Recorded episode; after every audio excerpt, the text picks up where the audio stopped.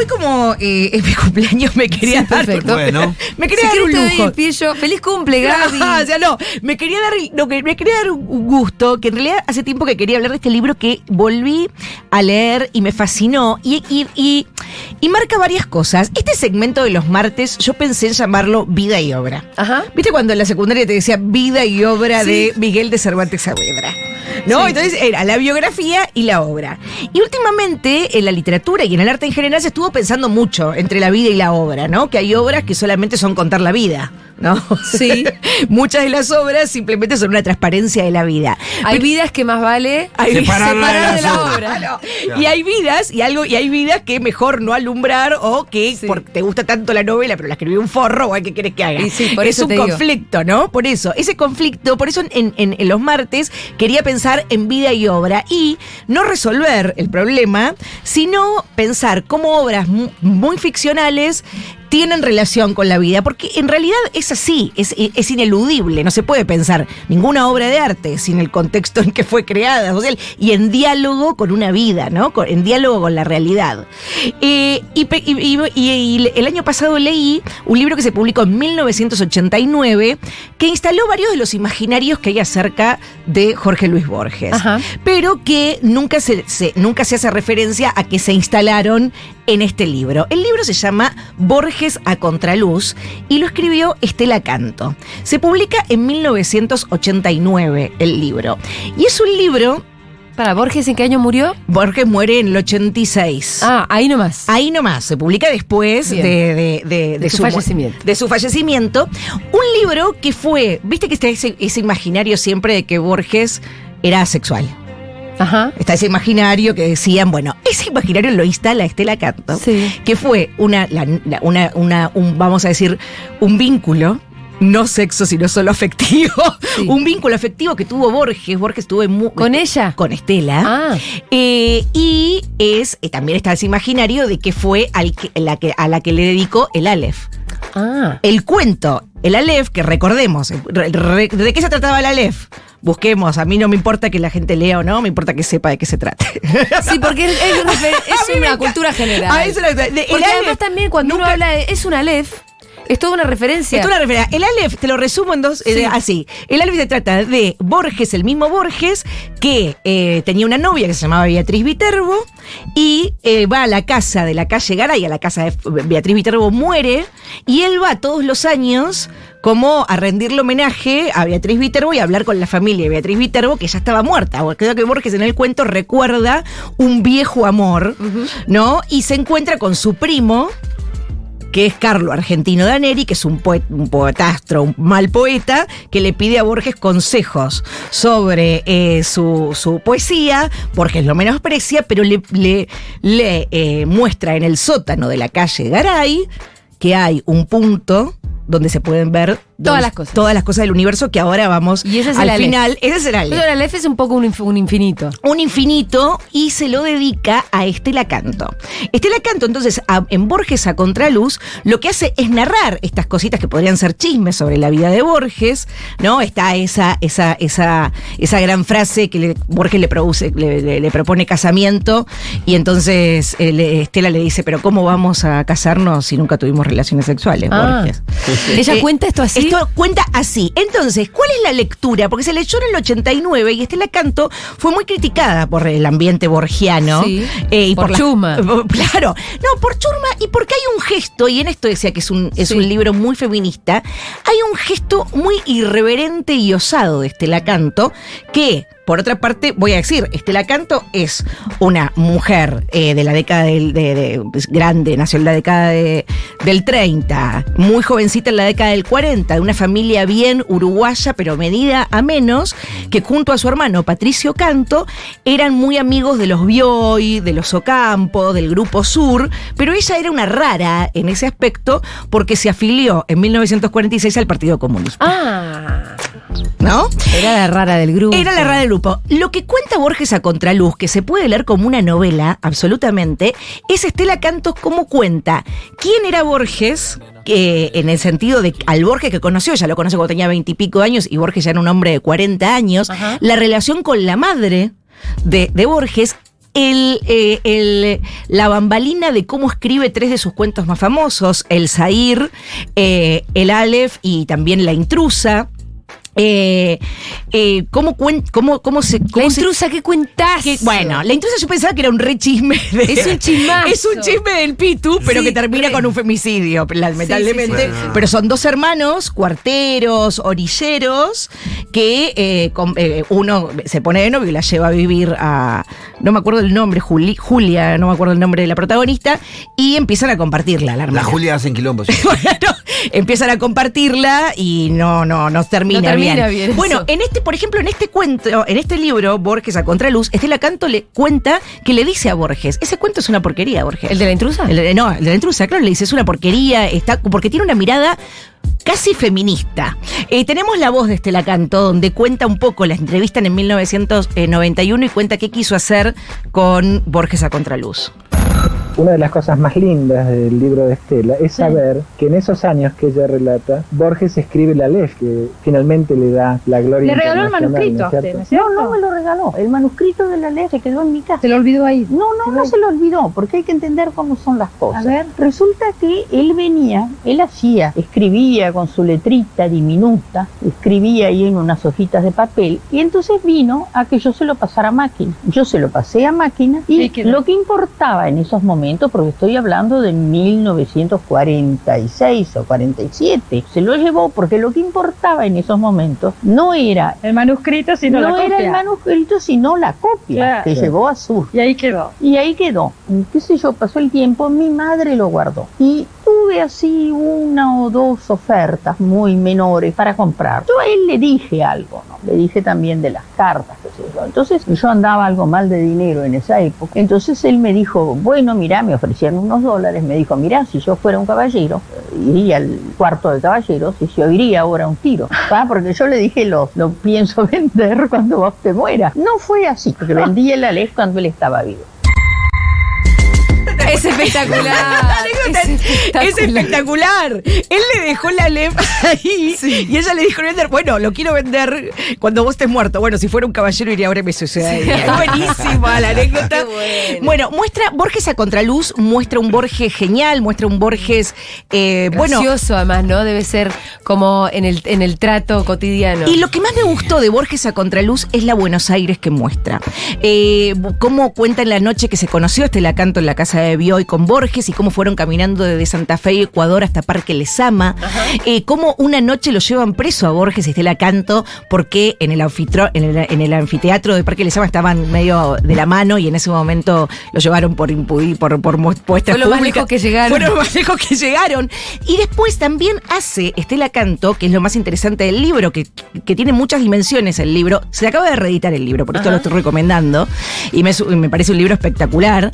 Eh, y los libros salen muy caros, así que no les pienso recomendar nada que no esté realmente bueno. Sí. Eh, eh, el, el libro cuenta también y explica un poco el machismo en las clases sociales altas. Ella tiene una lectura muy, muy precisa, porque se codea con los chabones de la clase alta de la década del 40.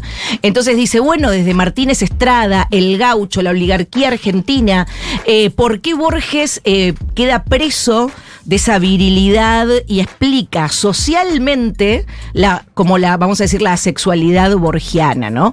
Eh, después es muy amable eh, con, con Kodama, con lo que significaba Kodama. Es un recorrido por la vida de Borges, pero también es un recorrido por el siglo XX, eh, por el siglo XX en Argentina y muestra una Buenos Aires hermosa, esquinas, por ejemplo, como el Zair, este cuento de, de- de Borges en el que está inspirado eh, Humberto Eco, El nombre de la rosa, lo escribe en la esquina de Chile y Tacuarí. Ayer me fui a preparar la, la- la Ay, columna de Chile y qué Tacuarí. romántica. Ah, qué romántica. Eh, se llama Borges a Contraluz. Y quiero Pero recomendar. para, un cachito, vos anunciaste un audio que al final no era. No, claro, anuncié un audio que no era, contó la anécdota. No, el, igual el audio anterior, este la canto dice. Igual por- me encantó el audio que pasamos, pero me quedé con la intriga porque. ¿Está el otro, el audio? Anunciaste un audio de. Había eh, dos. Que iba a hablar del machismo en la intrusa. Eh, no, no, iba, y claro. ¿O no? eh, no, él, ella iba a contar qué quiso hacer con el cuento. ¿Hay otro? ¿Hay otro? Ah, no hay otro. Bueno, lo puse Claro. mal yo. Perdón, me equivoqué. ¿Hay otro o no hay otro? No hay otro. Ah. No hay otro. Bueno, prepárate la columna en la esquina de no sé dónde, pero cortate mal los audios. ¿eh? Corté mal los audios, es verdad, es un programa de Cristina Mucci donde aparece Estela Canto. Eh, no, ella le, le- le- le critica, eh, lo cuenta también en el libro, en Borges a Contraluz, porque le parecía que era machista eh, y mal logrado ese cuento Sí. de, de- de Borges. Y también eh, nada. Machista porque matan a la Y sí, mina. y sí, claro. Bueno, Es un femicidio. y sí. Pero eh, Y también yo le lo- podría discutir a Estela si pudiera. Sí. Eh, no me parece que hay un ensalzamiento de estos dos señores. No, no, no, no, no, no. En Borges siempre aparece una. También se puede. Hay Son varias lecturas. Dos tarambás, viste, son dos. Sí, no son dos, son, sí, sí, pueden, resuelven como pueden Sí. esa disputa que tienen. Bueno, pero la resuelven. No, una claro que la lógica resu- contramachista. Pero por supuesto, pero lo que te quiero decir es que no La es que- matamos. Pero no, pero Yo no no es Primero la venden a un prostíbulo. Ah, La- bueno, después la van a buscar. Sí, pero lo que te quiero decir es que vos podés contar una historia. no me más porque ya lo estoy por cagar a tiro a los cuatro. Y sí, te da a los hermanos Nielsen. Pero ¿qué te quiero decir? Los hermanos Nielsen son. Vos podés contar una historia. Si la historia cuenta esto como si ellos fueran unos héroes por haber Claro. resuelto las cosas como resol- las resolvieron, bueno, me- ahí entiendo que Claro. sea un cuento El cuen- machista. bueno, igual, claro. El, sí, bueno. La anécdota, la anécdota de lo que, Pero cuen- bueno. lo que cuenta Borges a Contraluz es cómo Estela Canto era una, Sí. una, una- un diálogo que tenía Borges acerca de su obra, una, un diálogo irreverente, Claro. además que tenía Claro. Borges con Pues su cuestionador. cuestionador. Hay que decirle a Borges que el cuento es choto. Exacto. Y le dijo también del Zair. A mí el cuento que más me gusta y que me parece que, que es el, el de la lectura feminista que más le cabe es Emma Suns también, ¿no? Eh, Emma Suns que eh, se venga del jefe de la fábrica que provocó la muerte del padre fingiendo una violación. Ah. ¿No? Ese cuento es No espectacular. bueno, Emma, lean esta tarde más Zoom porque ella finge la violación, que termina con ese final de Borges tan paradigmático eh, que dice eh, real eran sus sentimientos, real era lo que sentía. Emma Zoom solo cambiaron, solo no eran reales algunos nombres propios, ¿no? Solo algunos detalles no eran reales, pero era real el sentimiento de ella. Ahora creo que lo leí. Exacto, sí, sí, que es uno de los que le cabe eh, más eh, eh, esa lectura. Pero de Estela Canto, que fue una mujer que fue esta novia y este amor de toda la vida de, y para mí la mejor biógrafa de Borges. También militante del Partido Comunista, trabajó en un diario con Andrés Rivera y Juan Gelman. Y también es ella la que dice, eh, la que instala esta frase que también quedó en el imaginario de que entre Perón y el, entre el peronismo y Borges había un malentendido, ¿no? Eh, es eh, eh, que también Estela Canto lo mira desde. Bastante indulgente la mirada para con Borges, ¿no? Claro, pero lo mira, ella lo mira desde un antiperonismo de izquierda. Sí. No un antiperonismo de, de, de- de- Centro. de- de centro, ¿no? Y ya también habla de cómo Perón vivió el peronismo, que no lo vivió con una. Borges. Bor- Borges, perdón, cómo Borges vivió el peronismo, no desde una mirada tan antiperonista, sino más bien de, de- de desdén, y también llevado por una corriente social en la que estaba. Todo eso está Claro, él estaba involucrado con gente que era Con una muy clase social antiperonista. que Y era sobre todo eso, su, ¿no? Yo ma- creo- su yo- madre y su hermana, que eran muy antiperonistas, y además Leonora Acevedo, la madre, cuenta también Estela Canto de Borges, eh, que está presa en el primer peronismo. Entonces eso lo esclava como... Más, a, a- a Borges le duele más la prisión de la madre que lo hayan sacado de la Biblioteca Nacional. Sí, vos. sí, de la Bueno, biblioteca. son. Perdón, Pito, te interrumpí. No, no, no, no, son actos. Estaba pensando de que, de que nada, de que seguramente ese antiperonismo que lo rodeaba. Eh, te iba a preguntar eso. ¿Vos crees Exacto. que fue menos antiperonista de lo que podría haber sido? Por supuesto, sí, sí, no, eh, claro, sí. Por el- no, por el contexto, Por el contexto. Pero era un tipo conservador de cualquier Sí, modo. pero no si- solamente que no lo entendió. No. No, bueno, un malentendido, sí. Era un Porque tipo si hubiera sido un tipo. Para mí el malentendido es más cuando hay una, alguien de izquierda que no entiende. Sí, al puede peronismo. ser. Sí. Es verdad Pero que si vos dentro sos de. derecha y peronista no vas Podés a ser. pensar en una Silvino Campo, una Silvina Bullrich, Sí. un Bioy mucho más antiperonistas activos Sí. de lo que fue, eh, eh, De lo que fue Borges. Y eh, quería terminar con Estela Canto, eh, con- eh, haciendo referencia a un perfil que escribe Andrés Rivera ¿no? El gran Andrés Rivera, un escritor bastante olvidado de este, este tipo, pero que en los 90 eh, fue, fue bastante leído, que ven- vendría bien eh, volver a leerlo ahora por la lectura que hace de la historia argentina en su literatura.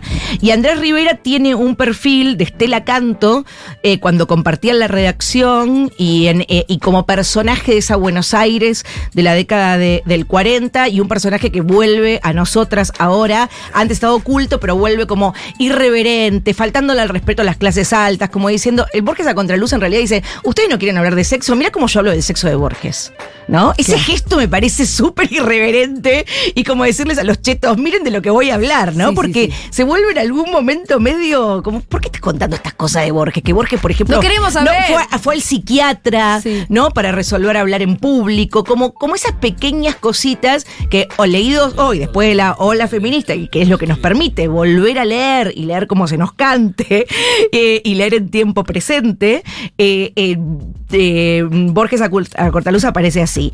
Y tanto que se ve, quería terminar, tanto que se habla de lo que se ve o no se ve.